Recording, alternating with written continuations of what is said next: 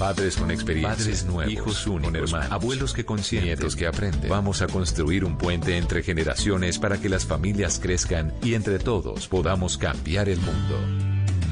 Aquí comienza Generaciones Blue, con testimonios, guías, expertos e invitados que nos ayudarán a mejorar la vida en familia y las relaciones entre sus miembros. Generaciones Blue, estamos cambiando el mundo. Generaciones Blue, por Blue Radio y bluradio.com.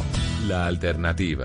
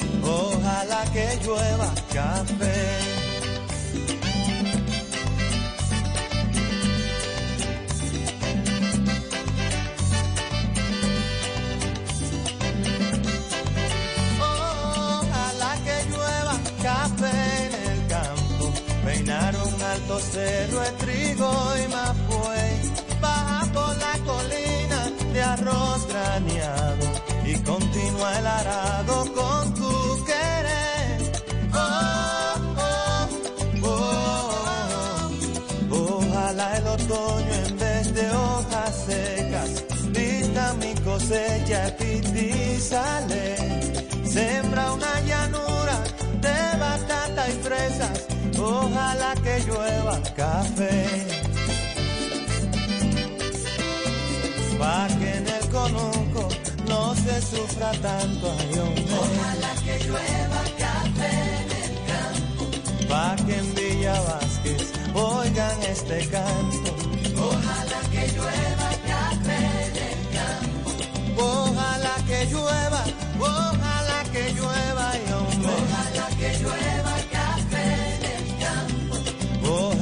Que llueva café.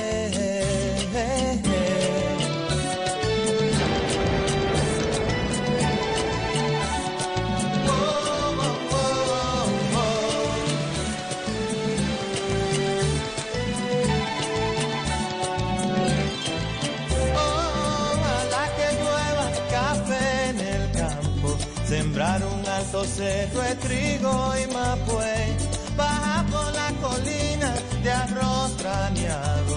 continúa el arado con tu querer.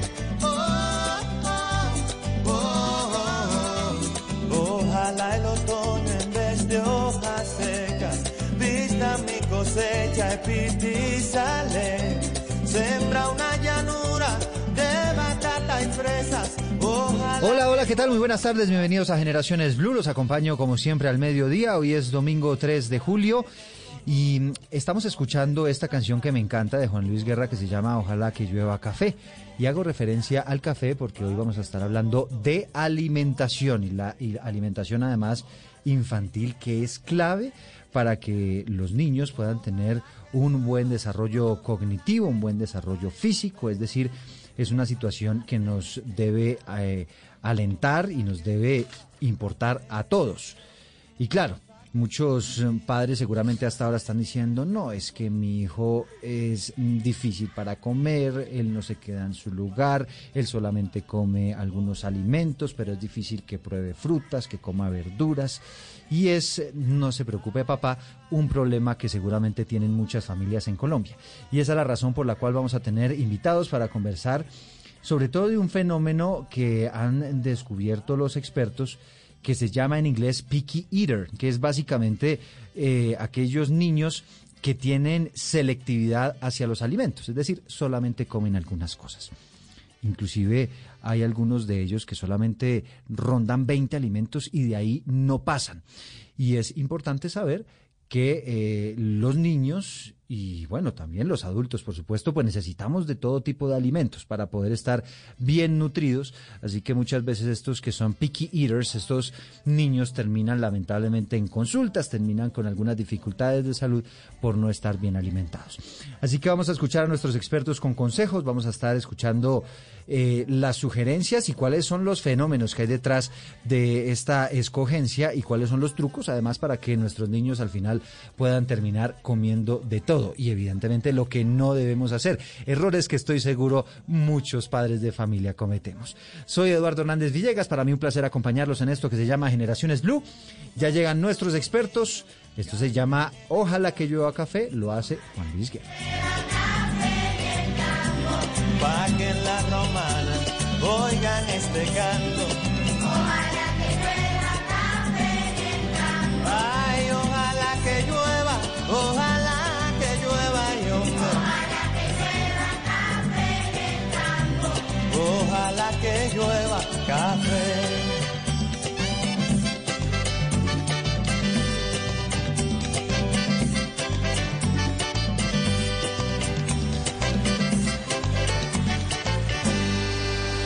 Esto es Generaciones Blue.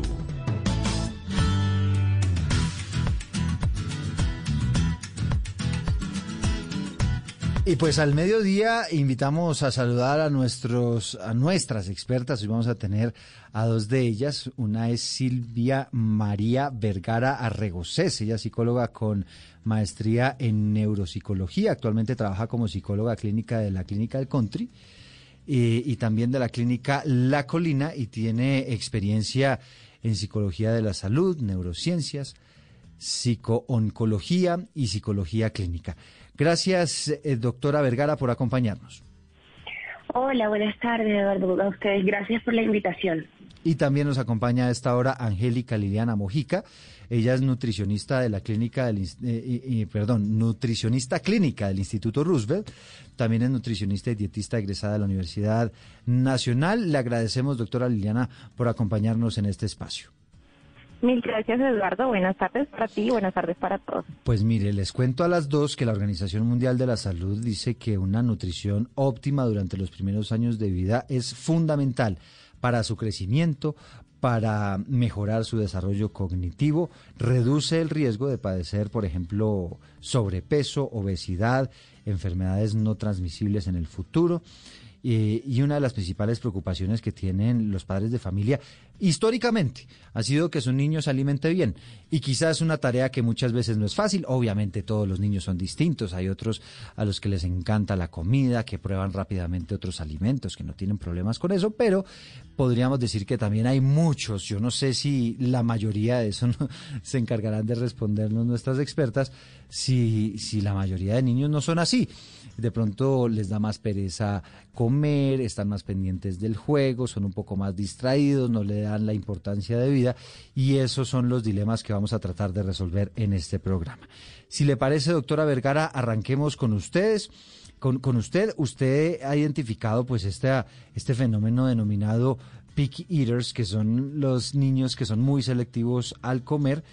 Y, y, pues nuestra primera pregunta es eso, ¿por qué pasa? Porque hay niños que solamente comen un par de alimentos y de ahí no se mueven.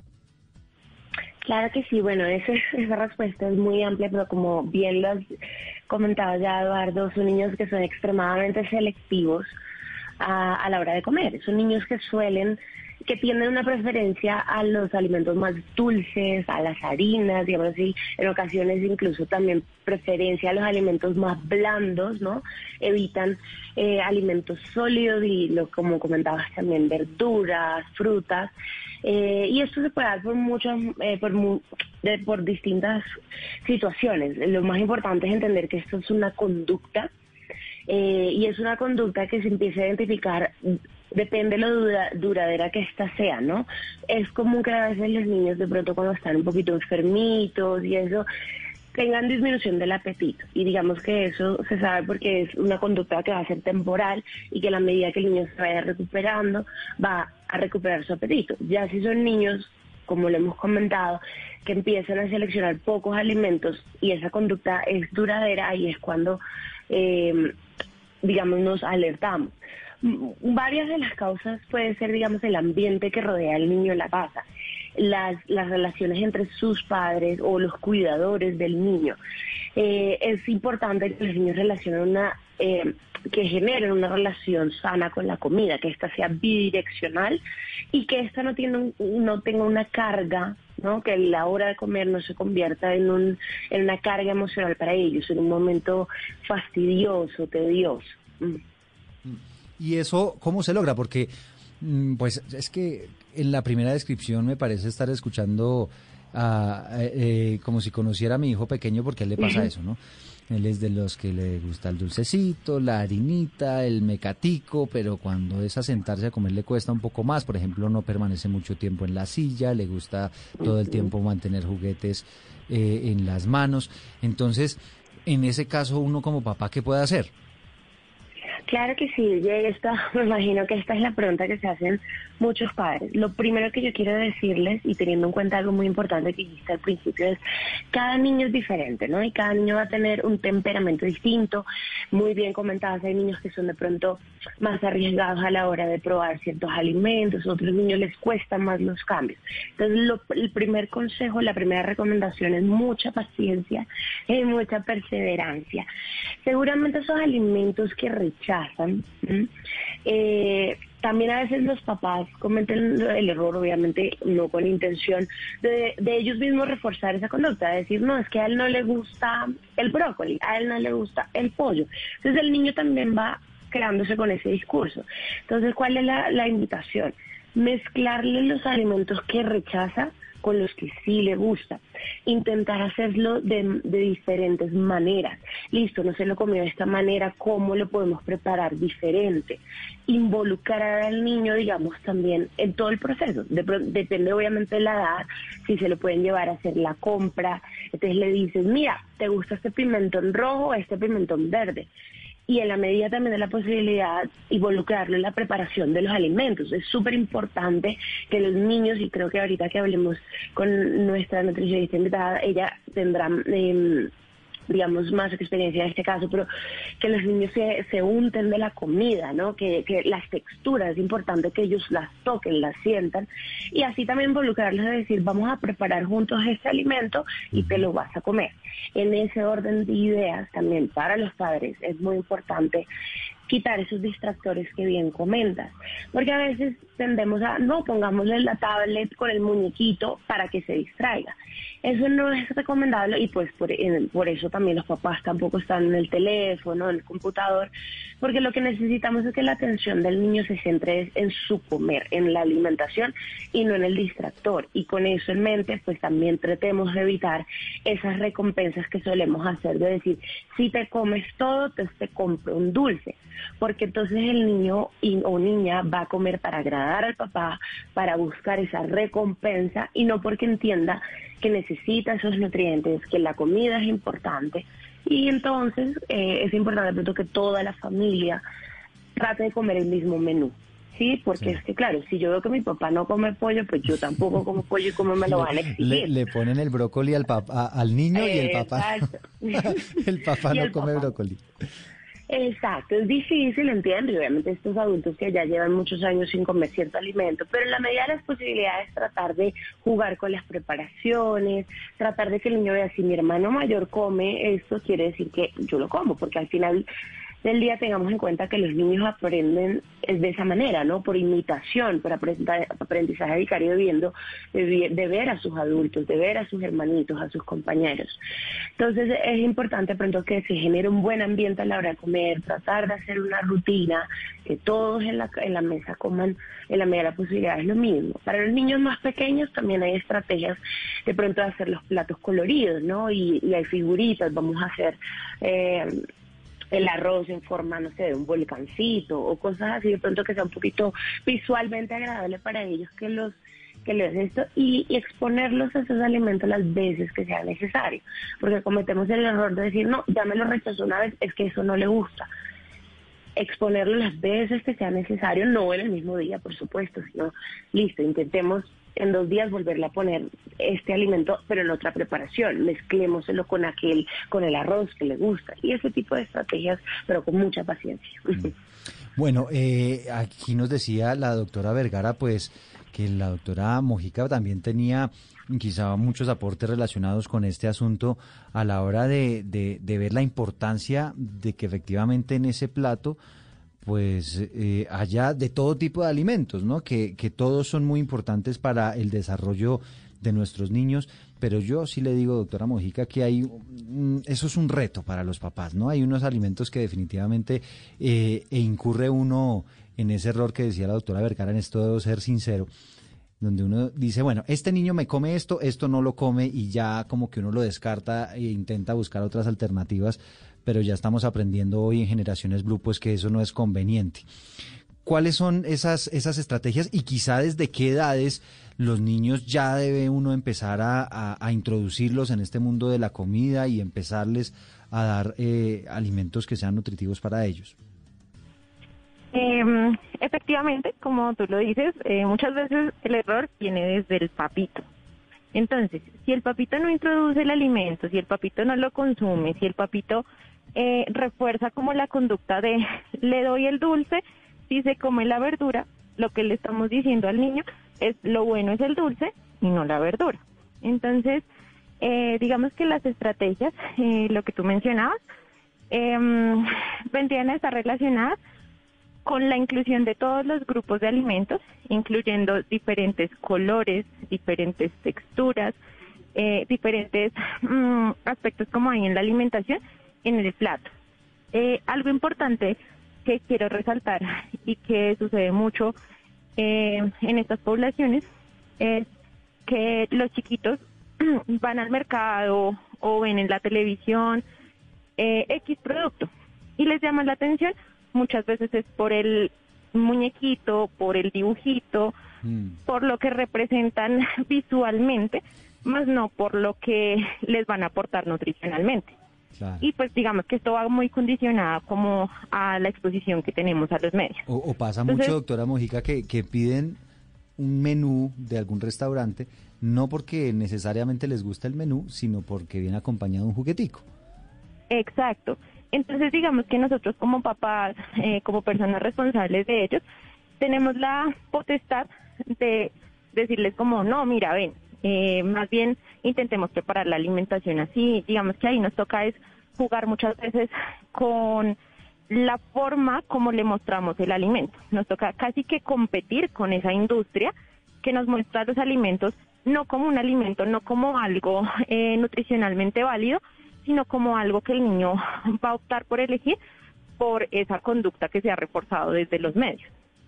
Entonces, digamos que ahí el tema vendría a ser lo que decía eh, la, doctora, Vergara, de reforzar mucho la preparación, la inclusión del niño en el ven, escojamos los alimentos y no como, ¿qué quieres? ¿Un yogur con X figurita o una verdura? Porque pues obviamente el niño va a elegir la figurita, porque lo que venimos hablando es de que los han venido condicionando. Es darles a elegir como, ven, mira, esta manzana está verde o esta manzana está rojita, ¿cuál prefieres, la verde o la rojita?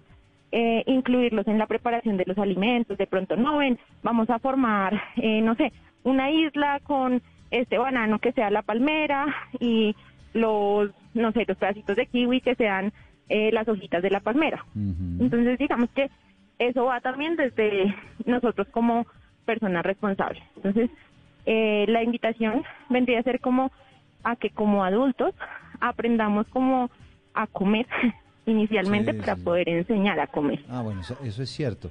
Pero, por ejemplo, eh, las verduras, ¿no? Que son un poquito más, más conflictivas. Además, ustedes tienen razón en que muchas veces, pues, uno viene con unos arraigos culturales, con unas tradiciones, a lo mejor pues uno no es eh, no es muy comedor de verduras desde chiquito y pues al final eso es lo que termina transmitiendo también en la casa. Pero una estrategia, por ejemplo, doctora Vergara, para que nuestros niños empiecen a comer verduras, porque claro, cuando uno lo intenta por primera vez, por lo general se va a encontrar un rechazo. Entonces ustedes nos dicen, no, pues experimentar con otras preparaciones y demás. Pero cuando es un niño de estos reacios a, a probar nuevos sabores, ahí cómo puede uno proceder y qué estrategias hay. Claro que sí. Realmente es como una delgada línea en donde los papás se pueden desesperar o los cuidadores se pueden desesperar y lo que comentábamos de decir, ay no, él ya no le gusta esto, a ella no le gusta esto, entonces desistamos. Es un poco la, es un poco también tener en cuenta como esa paciencia de exponerlo las veces que sea necesaria, porque los niños al final del día, ya sea por curiosidad, ya sea no por, por imitación, un poco lo que hablábamos, puede que él o ella en algún momento decida cogerlo por sus propios medios, ponérselo ahí al alcance, tratar de ponerlo las veces que sea necesario. Por supuesto, cuando claro, como eh, si limita a los papás, a los hermanitos mayores, a los primos, uy, mira, qué rico el brócoli, lo que decía la doctora Mónica, pues obviamente si le decimos, ¿quieres un brownie o quieres el brócoli? Creo que no, pues todos a nos vamos a cualquiera. el brownie. Claro, pues cualquiera. Pero es importante además que desde pequeños, obviamente, esto es súper importante y es la estrategia, y es desde pequeños enseñar a nuestros hijos, a los sobrinos, a que ellos tengan esos recursos cognitivos y emocionales para identificar sus emociones negativas eh, y positivas. Y esto lo hablo porque obviamente el caso que nos compete el día de hoy son los niños que son selectivos para comer. Pero como sabemos también pueden darse otras cosas y es el hambre am- emocional, los niños que al contrario compensan esas emociones negativas comiendo en exceso. Entonces, en el caso que nos compete hoy es también tratar de entender si el niño no está comiendo es porque desde pequeñito no se le expuso a tantas cosas, obviamente los sabores del principio de la lactancia materna, de las primeras, de la fórmula, del teterito y esas cosas, si uno lo mira desde la perspectiva, tienden a ser un poquito más hacia el lado dulce, ¿verdad?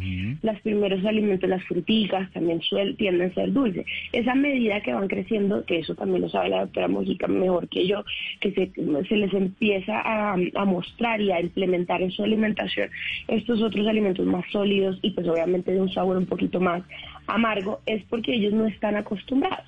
Entonces, en la medida que entre más pequeños los involucremos a esto, ellos van a poder como eh, meterlos en su dieta de manera más regular y ya de pronto identificar si esta conducta se empezó a desarrollar un poquito más grandes, mirar a ver si va hay algo de fondo atrás, de pronto es un niño un poquito ansioso, de pronto es un niño que simplemente está imitando las conductas de, de los demás en la casa. Sí. El- lo importante es entender de dónde viene, digamos, eh, esa selectividad y por qué se empezó a desarrollar. Y por eso si los papás, cuidadores, identifican este tipo de conductas, ahí es cuando debemos empezar a consultar con un equipo multidisciplinar. Fíjese, fíjese, eh, doctora, doctora Vergara y doctora Mojica, que, que bueno, uno, uno cae en ese error, ¿no? A veces, digamos, en la casa uno ya como que da por predeterminado que los niños no les gustan mucho las verduras, entonces llega el momento del almuerzo, llega el momento de la cena, le sirven a los papás con su porción de, de verduras, pero como los niños no comen, entonces a ellos no les sirven. Entonces ahí, primer error, ya aprendimos, hay que ponerles también su porción de, de verdura, así no se la coman, así no se la coman en principio, pero deben tenerla ahí al alcance que, ese es un truco nuevo que aprendimos hoy. Pero, doctora Mojica, ¿qué tan preocupante es que los niños en estas primeras edades, por ejemplo, no coman mucha verdura, sino que vayan adquiriendo ese hábito un poco después, sin, sin que eso signifique que no los exponga uno a las verduras desde el principio? pero, pero teniendo un poco de paciencia, ¿no? Porque lo que ustedes dicen es cierto, los sabores dulces pues son mucho más fáciles de, de introducir que, que un sabor amargo, una verdura, ¿no? Sí, bueno, digamos que acá en Colombia tenemos algo llamado doble carga nutricional. Y eh, digamos que esto viene asociado como a que en una misma familia puede haber desnutrición y puede haber obesidad. Entonces, estos problemas vienen casi que a raíz de lo que tú eh, vienes comentando. Entonces, eh, pues digamos que los principales problemas que podemos encontrar son deficiencias nutricionales, eh, que de pronto más adelante el niño o esté en malnutrición, ya sea por déficit o por exceso, que esté en sobrepeso, que esté en desnutrición. Entonces, pues digamos que la invitación vendría a ser eh, introducir los alimentos desde que iniciamos la alimentación complementaria, es decir, desde los seis meses, dejar que el niño eh, explore con sus manos, que ese es un error que muchas veces cometemos, y es que ya queremos como darle las cucharadas al niño y que se coma todo lo que le ofrecemos. en esa edad, pues digamos que la alimentación viene a ser como una pruebita. Es decir, estamos dándole como a, probar el alimento, estamos viendo si el niño genera alguna intolerancia, genera alguna alergia. Generalmente rechazos casi no generan. Eh, pueden hacer como caritas, sobre todo con los alimentos ácidos, con los alimentos un poquito más amargos, pero digamos que esto va también asociado a la exposición con el alimento, como decía eh, la doctora Vergara. Eh, algo importante que me gustaría resaltar es que muchas veces el niño es selectivo, pero caemos muchas veces en el error de que, ah, entonces como no quiere la verdura, entonces vamos y para que no se quede sin comer, vamos y le compro un paquete de papas. Y el paquete de papas el niño no lo va a rechazar. Entonces, digamos que es también algo que reforzamos muchas veces como adultos y pues que el niño va aprendiendo y va generando como esa conducta de que, ah, entonces ya no comí, me, siempre me van a dar el paquete de papas o me van a dar algo más. Eh, y pues está como reforzando esa, esa conducta negativa. Hagamos una cosa, usted ya se me adelantó, pero es que tengo que hacer una pausa aquí en Generaciones Blue y al regreso, si les parece, pues nos enfocamos en los errores, en lo que no debemos hacer. Ya más o menos hemos expuesto lo que sí, pero hay unas conductas, el tema, por ejemplo, de los regaños, el tema de ofrecer postrecitos y te comes a cambio la carne o las verduras, eso qué tan prudente y qué tan beneficioso es. Pues eso lo vamos a resolver después de la pausa. Ya regresamos con Generaciones Blue. ¿Estás, buscando una nueva y gratificante carrera? Entonces tenemos algo para ti. Únete a Sherwin Williams y comenzarás una carrera como miembro de un equipo que respalda tu crecimiento. Actualmente necesitamos repartidores, asociados de ventas y aprendices para puestos de gestión de ventas. Si esto te suena como una buena oportunidad, visita sherwin-williams.com diagonal trabajos y presenta tu solicitud hoy. Continuamos con Generaciones Blue.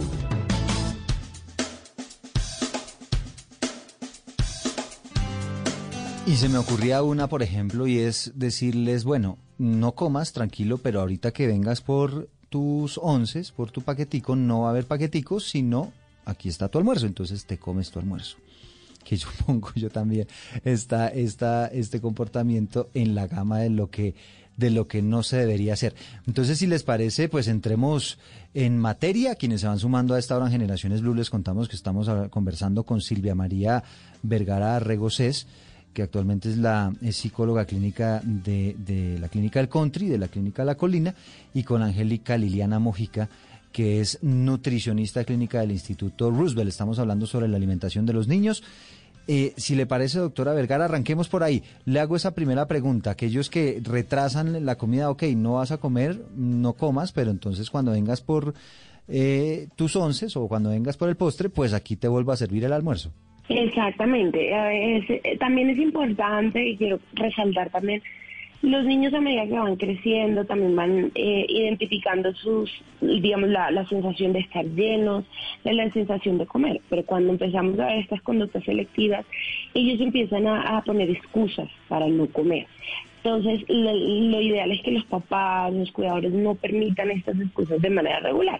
Ocasionalmente, creo que pues a todos nos pasa que de verdad hoy no nos apetece, ese tipo de cosas, eso es normal. Pero si ya es algo que vemos del día a día, es cuando debemos no aceptar esas excusas. No, ya comí. Listo, no me como el almuerzo porque de pronto está esperando, no como bien lo comentabas, que entonces en las oncecitas, en la merienda de la tarde, entonces viene el paquetico, viene el, choco, el chocorramo, el chocolatico, ese tipo de cosas. Entonces, es decir, aquí está tu almuerzo, y como decía bien la otra Mónica, no decir, bueno, entonces no te comes esto, pues ven, corre te hago algo más, porque evidentemente el niño se va a acostumbrar a perfecto, es que igual yo puedo retrasar la comida porque mi abuelita, mi mamá, mi tío va a salir corriendo a prepararme algo diferente. Entonces por eso lo primero es tratar de que todos en la mesa estén comiendo el mismo menú. Pero entonces ahí yo le pregunto, entonces, eh, tenemos el mismo menú, no vamos a ofrecerle otra cosa, digamos, esa es la comida que hay y pues lo, lo, lo esperado es que evidentemente consuma esos alimentos pero ¿y qué pasa si no los consume? Es decir, ahí, ¿cómo hago para que por lo menos la pruebita, sin caer en el castigo, sin caer en la pelea? Porque aquí estoy viendo que unos errores comunes, ya que estamos hablando de errores, es que termina el niño relacionando el momento de comer con los regaños, con los gritos, y obviamente pues eso hace que se vuelva aún más inapetente. Claro que sí, eso es muy importante que lo traigas a colación. Tenemos que tener mucho cuidado con eso, porque si bien los padres y eso tienen que estar pendientes, no es volverse un policía, porque eso puede generar el, efecto contrario, que es que le, cojan aversión a la hora de la comida y, y como comentábamos, dejen incluso de participar en eventos sociales y es donde los involucren en la comida.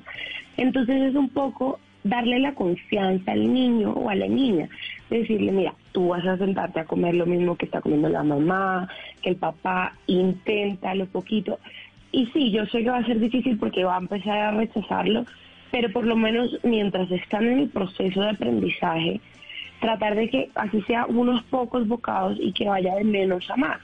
Pero si automáticamente le decimos, bueno, cómete esto y te doy el postre, nuevamente caemos en el error de que lo esté haciendo por retribución y obviamente los papás dirán, no, pues que yo quiero que comas y sea algo. Pero la idea es decirle, mira, mezclalo un poquito, quieres que te traiga, no sé, un poquito de, de aceite de oliva le echamos limoncito, o sea, tratárselo de hacer como un poquito más dinámico para que lo acepte y bien no se va a comer de pronto todo el plato, va a empezar de poquito por lo como comentábamos, dejarle ese alimento siempre a la mano para que lo empiece y es importante entonces mezclárselo con alimentos que sepamos que sí, sí le agradan.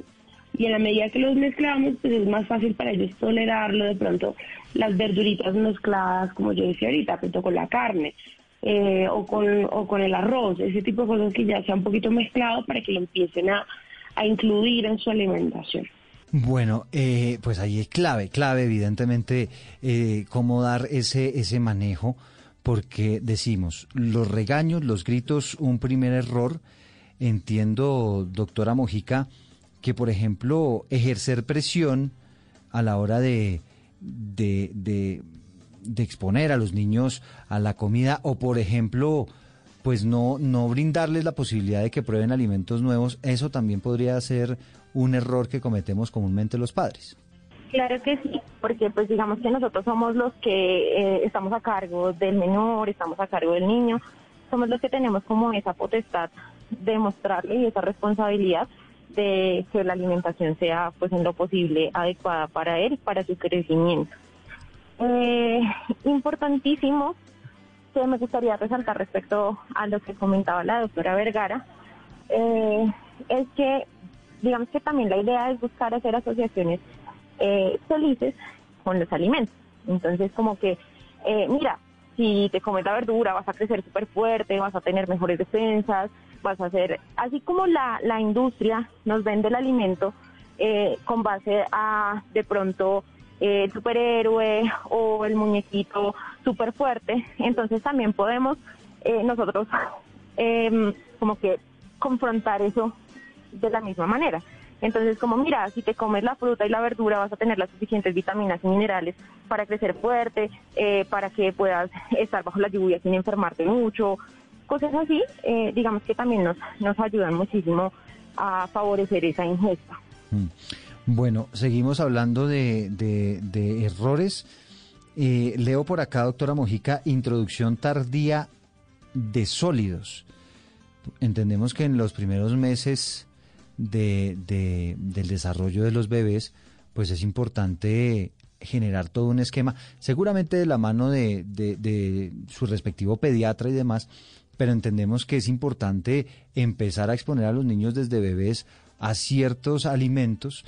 Por si nos puede resumir, yo sé que esto es un, concepto amplio, pero si nos puede resumir más o menos cómo son esos, esos cronogramas de, de los bebés para que empiecen a, a comer, por ejemplo, alimentos sólidos. Ok, bueno, eh, digamos que sí, muchas veces nos quedamos en que como al inicio se le ofrecieron las compoticas, se le ofreció la verdura en licuado, entonces eh, ya como que nos vamos quedando en que así lo recibe y nos lo vamos ofreciendo otros alimentos. Entonces la idea es que a partir de los seis meses se debe iniciar a hacer esa introducción de la alimentación complementaria, que como les comentaba hace un rato, la idea no es que consuma en grandes cantidades, sino que vaya probando los alimentos. Eh, posteriormente, cerca de los eh, siete, ocho meses, seguramente ya las porciones irán aumentando, ya irá haciendo un aporte eh, de calorías y nutrientes un poquito más grande. pero ahí la idea todavía no es mezclar como textura, todavía no. La idea es que cerca del final de los ocho meses, nueve meses, eh, ya vayamos haciendo esa introducción, de pronto de alimentos un poco más blandos, semiblandos, para que ya cerca del año, más o menos, el niño ya tenga casi que una alimentación eh, normal. Eh, normal me refiero como a diferentes texturas, sin tener ningún problema asociado con el consumo de alguno. Ojo, porque no todos los niños tienen la misma condición. Si de pronto ya el niño tiene algún problema de la deglución o hay alguna otra alteración similar, pues la idea es que eh, tenga como su valoración eh, interdisciplinar para que se puedan hacer los ajustes. Pero digamos que si es un niño sano, si va creciendo eh, de manera normal, pues la idea es esa, que vayamos haciendo esa introducción para que al año ya tengamos una alimentación normal, así que igual que la de nosotros, solo que lo que varía viene a ser la porción. Bueno, eh, aquí, doctora Vergara, y, la doctora Mojica se me está adelantando los temas, pero eso me parece muy bien porque estamos conectando unos temas con los otros. También veo que los factores motrices podrían ser una causa por la cual los niños terminan siendo selectivos. Esto quiere decir, por ejemplo, que tengan dificultades a la hora de masticar, que les cueste trabajo estar todo el tiempo sentados, que eso puede ser, pues usted sabe más que yo, pero eso puede ser un tema de tono muscular, ¿no? Que se cansan mucho en el momento de permanecer sentados y a lo mejor eso también puede estar generando dificultades en la alimentación. Entonces, para que nos explique un poco este punto. Claro que sí. Aquí quiero resaltar algo y es también la importancia que comentaba la doctora Mojica del apoyo interdisciplinar. En efecto, aquí nos estamos centrando más en estos niños que vemos que es una conducta y digamos que en el, en el campo mío de la psicología, de las emociones, de la conducta, eh, puedo pues como hablar más ampliamente de esto, pero en efecto puede que se esté presentando esta selectividad por otros temas como esos como bien lo comentas, de los temas motrices, de tono. Y por, por eso es importante que si los padres, los creadores, empiecen a identificar esto, consultar. Y consultar no solo el pediatra, sino entonces equipo interdisciplinar. Por eso necesitamos fonaudiólogo, mirar a ver si de verdad no está eh, masticando, no está los alimentos sólidos, que implica eso a nivel ¿no? de, del desarrollo, pues digamos, de todos estos musculitos faciales, que obviamente un fonaudiólogo sabrá, mejor, pues con su pediatra, por supuesto, para todo el tema no de desarrollo, con nutricionista para el tema de su nutrición, terapia ocupacional, son los expertos en este tema que les podrán decir. Pero ahí, pero ahí doctora Vergara, usted, tiene, pues usted que conoce, digamos, y trabaja a diario con niños y demás, pues a lo mejor lo identifica muy fácil, pero uno como padre de familia, pues uno simplemente dirá, ah, este muchachito tan inquieto que no se me queda aquí sentado comiendo, ¿no? O, oye, ¿y por qué, no, por qué le, pues, le está dando pereza masticar? Nos está, como decimos coloquialmente, nos está mamando gallo. Pero entonces, pero entonces ahí, doctora Vergara, ¿cómo identificar que puede haber algo de estos temas motrices detrás? Claro, digamos, eh, tienes toda la razón. De pronto para un eh, para un papá y eso que no le tiene tan eh, tan claro y que pues obviamente es muy difícil identificarlo. Si están considerando que hay algo de base, pues entonces la recomendación, sin no, sin, para no darle más larga es justamente consultar con los expertos, porque obviamente uno puede caer en el error de decir debe ser porque está enfermito, eh, entonces cuando lo que hablábamos al principio, le duele la barriguita, pues no quiere comer mucho, pero después puede ser, será que está, no le gusta, entonces pueden ser muchas cosas que se pueden presentar. Entonces, frente a la duda y lo que hablábamos siempre al principio, eh, si vemos que esta conducta no es algo temporal, sino que es, que es duradera en el tiempo, consulten con los especialistas que son los especialistas quienes les van a indicar a ustedes si se trata de un tema motor, si se trata más de un tema emocional, si se trata, ¿no? Y ahí hacemos lo que llamamos pues el diagnóstico diferencial de por qué el niño o la niña está teniendo esta selectividad en la alimentación. Bueno, pues ahí está. No sé si se nos escapa, doctora Vergara, alguna, algún error. Pues decíamos, por ejemplo, ofrecer un postre, ofrecer un dulce. Bueno, si te comes todo, eso lo hacemos mucho los papás. Si te comes todo, entonces pues eh, viene el helado después. Claro, no, la idea es evitar eso y con eso no solo esto, sino que todos, yo sé que todos lo hemos hecho, aplaudir, el aplaudir, el refuerzo, el bravo, te lo comiste todo, porque nuevamente eso va a reforzar esa conducta y entonces nuevamente el niño o la niña va a aprender a comer para recibir ese regalo al final y no porque entienda que debe comer pues por todo su tema nutricional y de desarrollo. Entonces, como hemos comentado, digamos, involucrarlo en todo el proceso. Ya eventualmente si todos se comen todo, no va a ser como eh, por el premio de comértelo todo, sino porque parte de, de, de la rutina que está haciendo la familia es incluir un postrecito al final, por supuesto incluir al niño en el, en el postre final, pero no porque sea un premio o una meta. Ah, pero Poder entonces, pero entonces es que, pues es que estamos diciendo que los niños son hábiles, ¿no? Y ellos van poco a poco aprendiendo, pero si ellos saben que igual va a haber postrecito así yo coma o no coma, entonces ahí cómo cómo darle un manejo Ahí, ahí creo que ahí mi, mi, mi compañera me tendrá mejor eh, eh, esa parte, pues lo ideal es meter siempre postrecitos en las comidas, ¿no?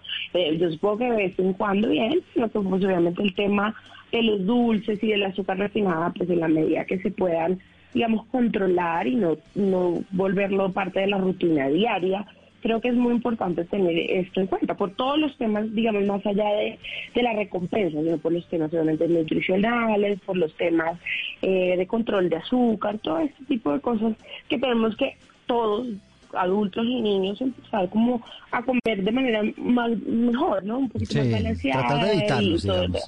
Tratar, Tratar- de en evitarlos, lo posible. digámoslo así. Pero Hacer el es esfuerzo de evitarlos.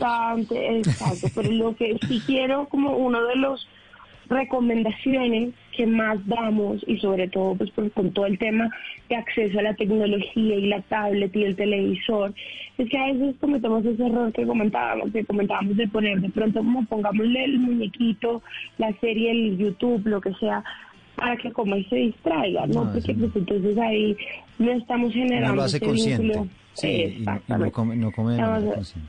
Claro, y con eso también el ejemplo, porque pues yo digo, no, pero si mi papá o mi mamá también están todo el tiempo en el teléfono, pues ¿cómo me van a ¿por qué exigir a mí que no esté yo en mi tablet o viendo mis, mis muñequitos? Entonces Sí, tratar sí. de hacer ese momento de la comida agradable para entonces, también de esa manera evitar lo que hablábamos de la aversión, de la presión y de la incomodidad. Sí, aquí no sé si la doctora Mojica nos quiera complementar con este tema del postrecito.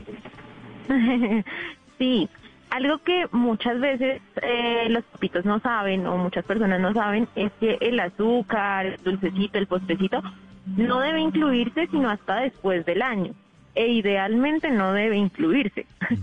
es decir, muchas veces desde que son chiquitos y muchos productos de los que ofrece el mercado para niños pequeños eh, vienen con una adición extremadamente grande de azúcar. Entonces lo que son muchas veces alpinitos, compotas comerciales, tienen elevadísimas cantidades de azúcar, de carbohidratos simples que un niño a esa edad no necesita y que sí está generando que el niño se acostumbre a ese sabor tan dulce y que por ende eh, después empiece a rechazarnos otro tipo de sabores. Mm, Entonces, en este caso, Sí. la invitación vendría a ser a que si vamos a brindarle estos alimentos al niño, que sea preparado por nosotros mismos.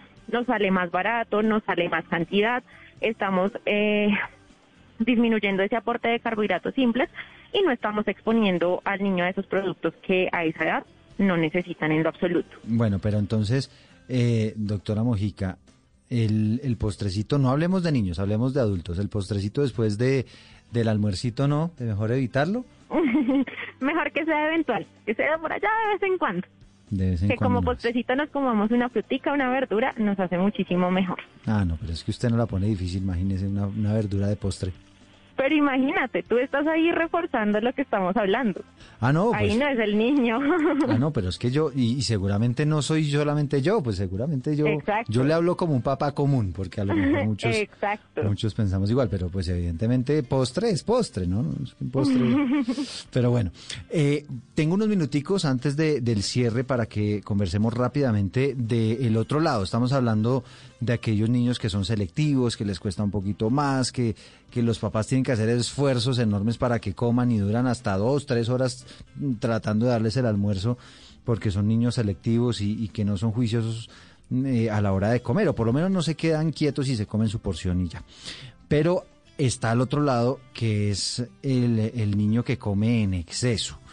Y aquí quisiera, doctora Mojica, que, que usted nos contara pues sobre estos casos que, que ocurre y es que pues son niños que no paran de comer o que almuerzan muy bien, no tienen muchos problemas con, con su alimentación, pero que se van para el otro lado, que entonces quieren repetir, ¿no? ¿Cómo manejar ese aspecto? Bueno, digamos que aquí también viene asociado al ambiente familiar. Todo lo que es con alimentación de los niños viene asociado a cómo los papás consumen sus alimentos. Entonces, en los casos de los niños que consumen por lo general muchos más alimentos, eh, podemos muchas veces hablar de un ambiente casi que obesogénico en la familia. Entonces, ya están acostumbrados a ver al papá que come demasiado, la mamá que come demasiado, entonces pues ellos también asocian eso con lo que ellos deben consumir. Algo importante en este caso y que pues en los casos anteriores no habíamos hablado mucho es el tema de la actividad física. En estos chiquis eh, muchas veces encontramos que efectivamente consumen alimentos en mayor cantidad de lo que requiere su organismo y que no hacen ninguna actividad física. Por lo contrario, pasan mucho tiempo pegados a las pantallas y pues que estas son también actividades que refuerzan mucho los papitos, que eh, pues seguramente la, la doctora Vergara también tendrá un poco más eh, de conceptos para adicionar en este caso. Seguro que sí, doctora Vergara, la escuchamos. Claro que sí. Bueno, ahí eh, es muy interesante, digamos, que, que vayamos cerrando con esto, porque, porque en efecto el aprendizaje, lo que hemos como comentado en varias ocasiones, eh, el ambiente que rodea al menor influirá ya sea en la restricción de esos alimentos o por el contrario, digamos, en, en, la ingesta excesiva, llamémosle así, o de más de esto, porque pues exacto, si, y, si en la casa eh, se comen tres harinas, que pues también eso es muy cultural, ¿no? Sobre todo en las regiones de Colombia. Eh, hay almuerzos que van con tres harinas y ciertas cosas, pues el niño desde pequeño se va a acostumbrar a comer de esa manera. Pero sí es muy importante todo el tema eh, de tener en cuenta que estas conductas, ya sea de la selectividad de alimentación o de comer de más, ya sea por hambre emocional o por conductas aprendidas familiares, es muy, muy importante, por favor, que las atendamos a tiempo. No quiero decir con esto que nos vayamos a preocupar porque un día, dos días percibamos ¿no? estas conductas. Tengamos en cuenta que todos los seres humanos somos eh, cambiantes, que hay, hay unos días mejores que otros en el colegio, en el trabajo, todo esto. Pero sí es importante que a la medida que nos empecemos a dar cuenta que hay algo que de pronto el niño está haciendo que se sale, digamos, de lo que venía haciendo anteriormente, consultemos a los, eh, a los especialistas, a los expertos, porque si no atendemos a estas conductas a tiempo, esto sí nos puede generar, papitos, mamitas, todo nos puede generar posibles alteraciones a largo plazo y de todo tipo, no solo nutricionales, como ha, hablado la doctora Música, sino también de tipo social. Eh, yo quiero como plantear el escenario de, pues imagínense, ¿verdad? Un niño muy selectivo al comer, eh, lo difícil y lo, que va a ser para él desarrollarse o interactuar con, con sus pares, con sus amiguitos, porque lo van a invitar a la casa del amigo y le van a servir un pollo con verduras, este niño pues le va a dar algo. Entonces empiezan a evitar estas interacciones sociales y si esa conducta de hecho persiste, podemos estar hablando de posibles eh, trastornos de alimentación ya a largo plazo, ¿no? que ya son los trastornos médicos que generan pues alteraciones tanto físicas como, como mentales. Eh, pero para no extendernos en eso, sí quería como, ah, em, como resaltar la importancia de atender a, estas situaciones, porque a veces decimos, ah, bueno, no, ya, como, como tú bien lo comentabas, ay, mi hija no le gusta, sí, ella, ella molesta un poquito con la comida, no, pasa nada. Pero tengamos esa sensibilidad de poder eh, atender a, ese, a, esa, a esa situación, a esa conducta. Entre más rápido lo hagamos, pues va a ser mucho más fácil, obviamente, solucionarla y pues darle una mejor calidad de vida tanto a los niños como a los padres. Mm, Hay que recordar que los niños además vienen cero kilómetros, ¿no? Aquí no es que al niño le guste, le nazcan, eh, cuando nace le, le gusten los chocolates y que nace y ya le gustan los helados, ¿no? Ellos vienen con el disco formateado y obviamente dependerá de cómo los eduquen los papás, cómo vayan introduciendo todos esos alimentos eh, para que ellos al final tengan una buena alimentación. Creo que es una buena, buena frase para concluir. Pues les agradecemos muchísimo a, los, a, las dos, Silvia María Vergara mm, psicóloga clínica de la Clínica del Country y de la Clínica La Colina. Muy amable por estos minutos y por habernos explicado todos estos asuntos que la verdad nos sirven mucho a los padres de familia. No, muchísimas gracias a ustedes, Eduardo, a ti por la invitación. Y Angélica Liliana Mojica es eh, nutricionista y dietista de la Universidad Nacional y nutricionista clínica del Instituto Roosevelt. También le agradecemos enormemente este contacto. A ti muchas gracias y muchas gracias a Blue Radio por la invitación. No, una conversación muy chévere, muy eh, enriquecedora para nosotros los papás, pues que estamos en esa labor de alimentar bien a nuestros hijos con fruta fresca. Esto lo hace. Ese beso de tu boca que me sabe a fruta fresca que se escapó de tus labios y se metió en mi cabeza. Ese beso con que sueño cuando las penas me acechan, que me lleva al mismo cielo y a la tierra me regresa.